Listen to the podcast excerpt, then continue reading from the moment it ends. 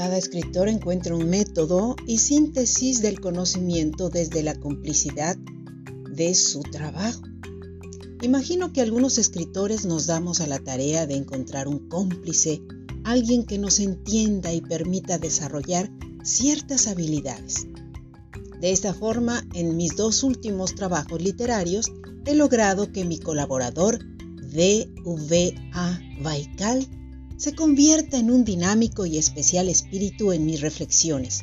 Y hoy precisamente cuando para mí amanecía y para él llegaba la hora de merendar e ir a dormir, tuvimos una charla muy enriquecedora que sin duda vale recordar y hacer reflexiones al respecto de algunos puntos que yo argumenté.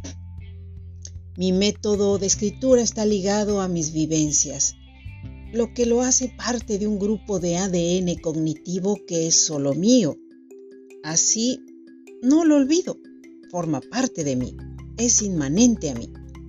La experiencia puesta en los sentidos y los símbolos para representarla, sin ser un diario de vida, es una proyección en la que percibo desde el pensamiento lateral una serie de circunstancias que pueden adaptarse al modelo literario.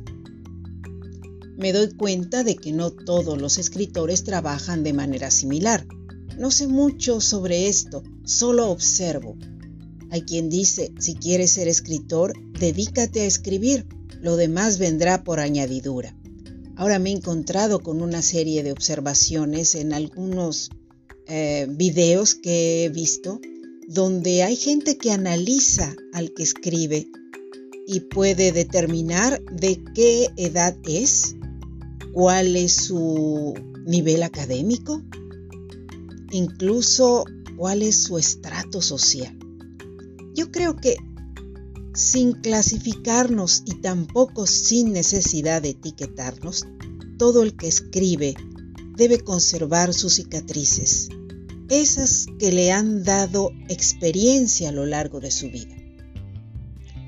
Yo conozco escritores que son capaces de ir a los hechos, de vivirlos, de aprender de ellos.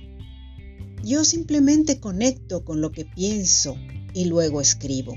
Sin embargo, lo que pienso y lo que siento están conectados con el mundo que habito. Así que definitivamente sucede. Y si hay quien se dé a la tarea de clasificarnos por estrato social, nivel académico, o edad, pienso que es una parte ornamental de lo que podamos lograr como escritores.